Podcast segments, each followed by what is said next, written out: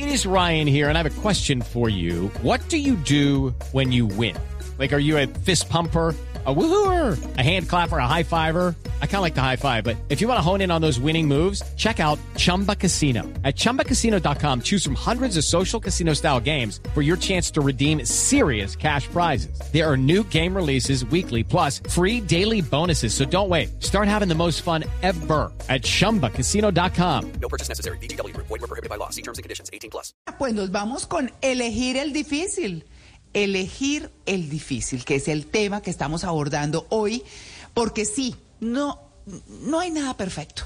Y siempre queremos estar en el ideal de lo que sea. Entonces, en el, el ideal del lugar, el ideal de la pareja, el ideal del trabajo, el ideal de muchísimas cosas. Y depende de qué tan perfeccionistas somos, entonces las cosas empiezan a tomar un tinte específico. Así que eh, hemos invitado a Andrés Gamba Peña, es psicólogo, magíster en psicología clínica, docente e investigador, para que hablemos de eso, cuando elegir el difícil se trata de eso que no nos gusta, pero que no depende de nosotros, pero que no podemos manejar. Andrés, muy buenos días. ¿Cómo están a todos ustedes? ¿Cómo me les va? Bien, muchas gracias. Pues bueno, eso de elegir el difícil es cuando nosotros estábamos en el Consejo de Redacción, decíamos eh, que Malena dijo, no, pues es elegir el difícil. Y todos dijimos, claro, es si uno eh, tiene una pareja, la va a cambiar o tiene la dualidad de de dos personas, eh, o tiene la dualidad de vivir en un país o en otro, o tiene la dualidad de un trabajo u otro que le están ofreciendo, o cosas por el estilo, que era lo que estábamos diciendo, uno dice, bueno, aquí, ¿qué es lo aburridor que puede tener esta persona, este sitio, esta, este trabajo, lo que sea, que yo diga, bueno, pues vivo con eso, ¿no? Eh, ¿qué, ¿Qué pasa ahí cuando las personas empiezan a decir, bueno, de esto que uno nunca empieza o arranca por eso, sino arranca por lo que quiere, que está muy bien, pero se enreda. Se enreda con, con lo otro cuando empieza a encontrar los tropezones. ¿No le parece? Totalmente de acuerdo. Mira, tenemos un problema a veces con los seres humanos y es en el proceso de toma de decisiones. Yo te lo digo, yo llevo como 14 años haciendo psicoterapia y mucho de lo que yo trabajo en terapia con mis pacientes, sin importar el motivo, ¿sí? cuando vienen con pareja, con sus hijos, con temas laborales, es ayudarlos a tomar decisiones para que no se entrampen, para que no terminen tomando o, o las decisiones más difíciles o las que menos le convienen. ¿A qué se debe que nosotros tomemos a veces malas decisiones?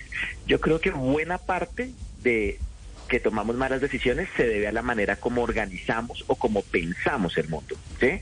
Nosotros en psicología hemos escogido o, hemos llamado unos tipos de pensamiento los pensamientos irracionales, que son como esos enemigos, son los que te entrampan, los que te ayudan a, a decidir mal. Uno de ellos, ejemplo, es el miedo a buscar cosas nuevas.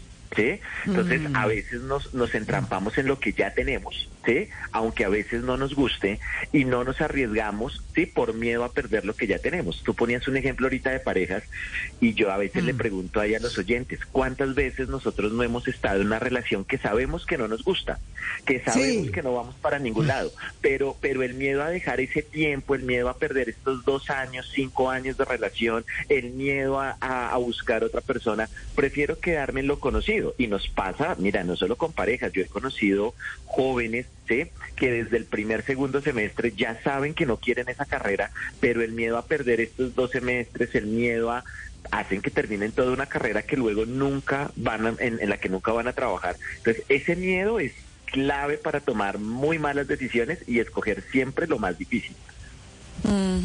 Claro, claro. Hablemos entonces del miedo. A veces el miedo nos lleva a no tomar decisiones y a luego arrepentirnos de no haberlas tomado por miedo. Pero yo creo que el miedo a veces también nos salva de malas decisiones.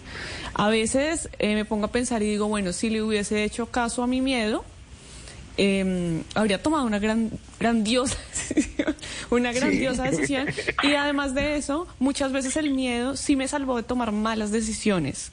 Eh, sobre todo en la adolescencia, que, uno, que uno todavía no está tan preparado para la toma de decisiones a futuro. Entonces, ¿cuándo usar el miedo a nuestro favor y cuándo el miedo va a jugar en nuestra contra en la toma de decisiones?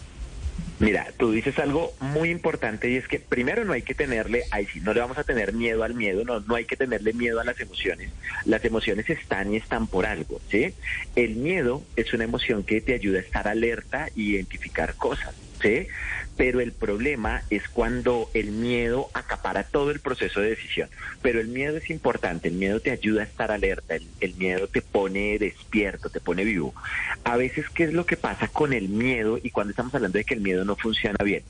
Hay, nosotros en psicología tenemos varias palabras. Hay una palabra que a mí me encanta siempre que pienso en decisiones y es qué pasa cuando el miedo nos gana.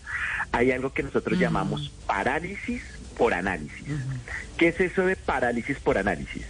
Y es que a veces cuando nosotros analizamos mucho, los, las decisiones hay que analizarlas. Yo no creo en tomar decisiones eh, a la ligera, porque te equivocas.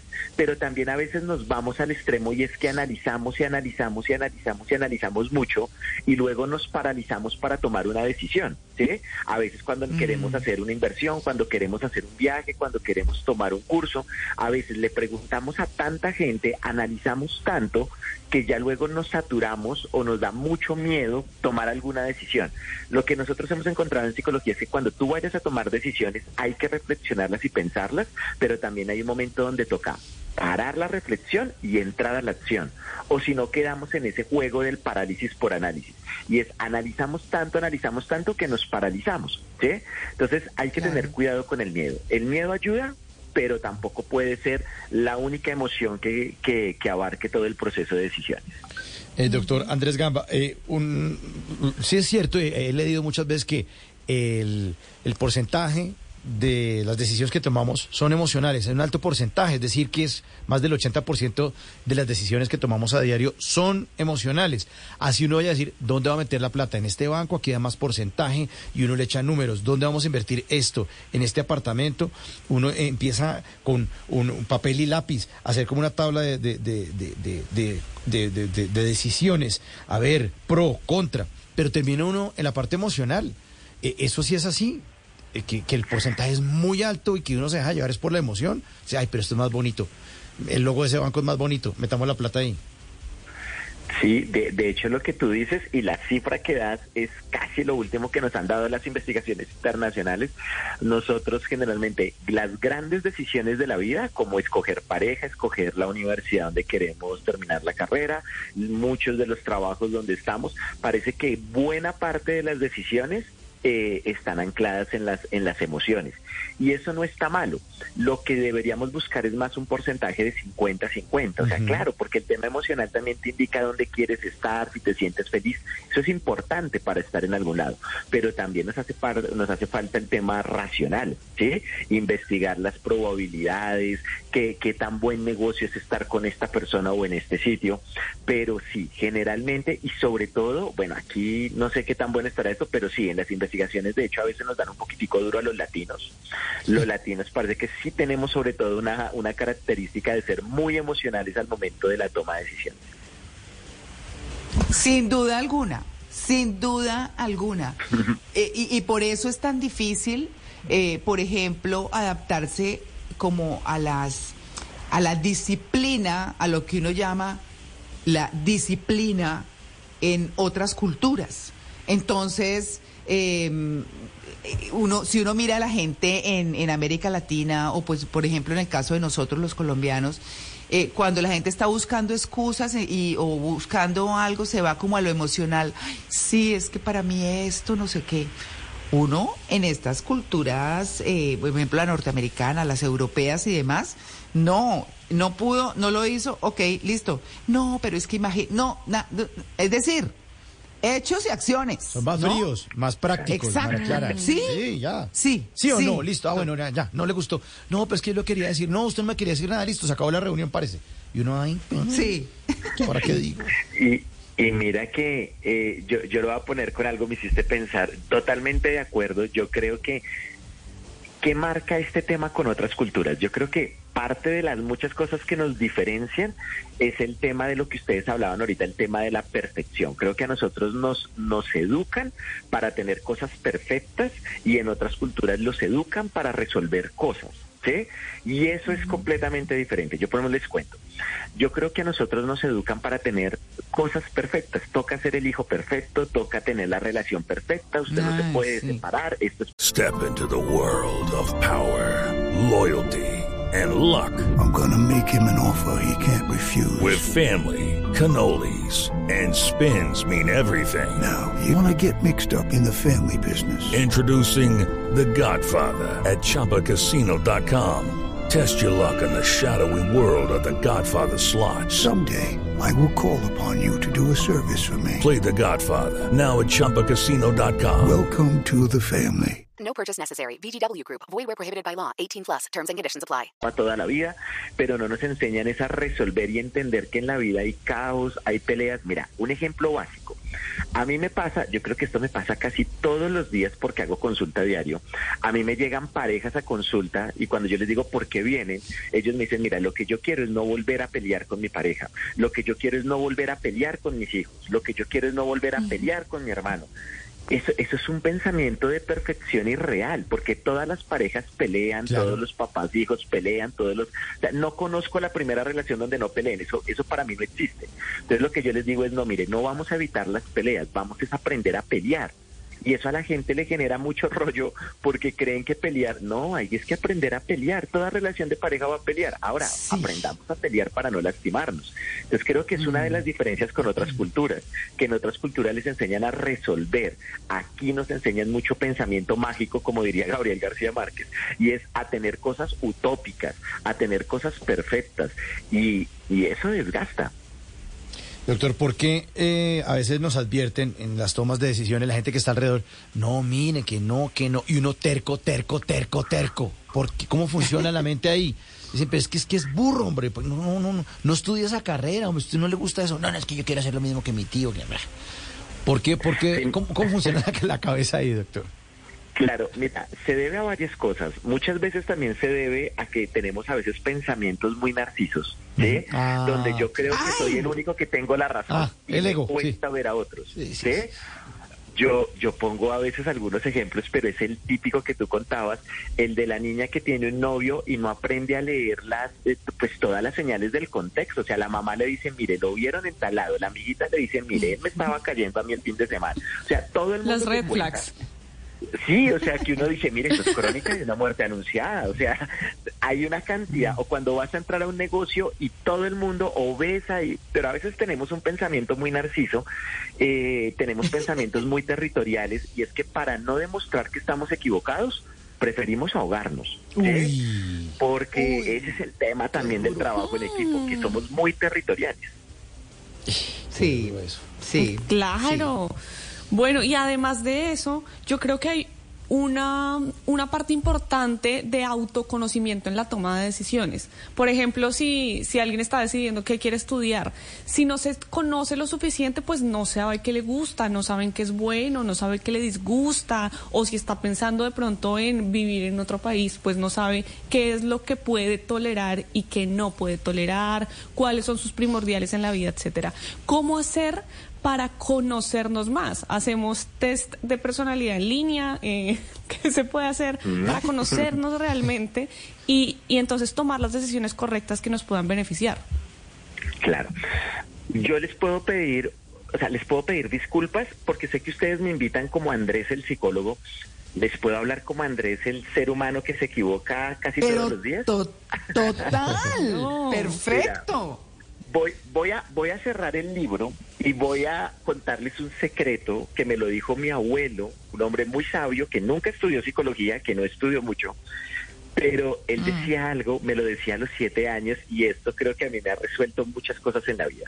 Mi abuelo tenía un dicho y el dicho de él era, si usted no sabe para dónde va, cualquier bus le sirve, que es un dicho muy colombiano. sí. Sí, es buenísimo. Ay, Usted Sí. no sabe para dónde va, cualquier bus le sirve. Y mi abuelo me decía, a los siete años yo no le entendía esto, y- y ahora a los 42 menos, pero a los siete él me decía, si usted no sabe para dónde va, cualquier bus le sirve. Y él me decía, Andrés, la clave de la vida es estar enfocado. Si usted no está enfocado, toma decisiones tontas. Claro. Si usted está, si usted no está enfocado, usted da vueltas en círculo y no va para ningún lado. Él me decía, si usted no sabe para dónde va, cualquier bus le sirve. Él me decía, si usted no sabe para dónde va, cualquier pareja le sirve porque lo importante es tener cariño. Si usted no sabe para dónde va, cualquier trabajo le sirve porque lo importante es tener plata a fin de mes. O sea, él me decía, si usted no sabe para dónde va, lo que llega le funciona. Pero cuando usted está enfocado, cuando usted sabe para dónde va, ya no le sirve cualquier cosa, le sirven solo cosas que vayan para donde usted va. Cuando usted está enfocado, ya no le sirve cualquier pareja, solo parejas que vayan para donde usted va. No le sirve cualquier trabajo, le sirven trabajos que vayan para donde usted va. Cuando tú me hablas de los test en línea y demás, yo les cuento, hace un par de años yo tuve un evento como cualquier ser humano, tuve un evento muy existencial, yo voy a terapia, decidí más que hacer test en línea, decidí invertir en mí, sí, pagar un proceso terapéutico, aunque yo soy psicólogo, todo, así como dicen los, los médicos también nos enfermamos. Y yo fui y en un proceso terapéutico, yo lo que hice fue ponerle un foco a mi bus. Mi bus ya no va para cualquier lado. ¿Cuál es mi foco? Si ustedes me lo preguntaran, pero es mi foco, no el de otros. Cada uno tiene que identificarlo. Mi foco en este momento de mi vida se llama tranquilidad, empatía y reparación. Es una cosa tonta, pero si yo- yo puedo amar mucho a alguien, pero si esa persona no me genera tranquilidad, empatía y sí. reparación, se tiene que bajar del bus. Sí, claro. Yo puedo estar en un trabajo que gane mucho dinero, pero si no me genera tranquilidad, empatía y reparación, me tengo que bajar de ese bus. O sea, yo sí creo que para tomar buenas decisiones hay que estar enfocado, pero como tú lo decías, eso implica pues conocerse y a veces ir a terapia, a veces hacer cosas que a uno le gustan y hacer introspección, pero cuando tú estás enfocado, pues la vida como que se toman las decisiones más fáciles. No, no, no, yo estoy feliz oyéndolo. Buenísimo, buenísimo. De verdad es que me, me parece muy claro, muy chévere. No, no, no, no fácilmente tiene, eh, tiene uno invitados así como de verdad que hablen aterrizado y que se pongan en, en todo esto, eh, digamos, para hablar tan claro, eh, siempre intentamos traer los mejores, por supuesto, y estoy muy contenta de escucharlo, de verdad. Eh, yo, yo creo que uno, y, y- ya pues infortunadamente estamos cerrando, pero cuando uno se sienta a pensar en ese bus en el que va, porque uno sí tiene, eh, como decía su abuelo y como decían nuestros papás, Sí. claro, por supuesto, y es que es que uno dice, bueno, estoy el foco, el te- tener el famoso foco. Entonces, voy para esto. Y uno se concentra y empieza a mirar por los lados y va desechando y va escogiendo y va mirando cuál es el norte y cuál es la ruta. ¿Qué es lo que a usted le dice en ese, con, con, eh, digamos, como, como se llama nuestro tema de hoy, en ese elegir el difícil? ¿Qué es lo que a usted le dice más, me tengo que ir por ahí?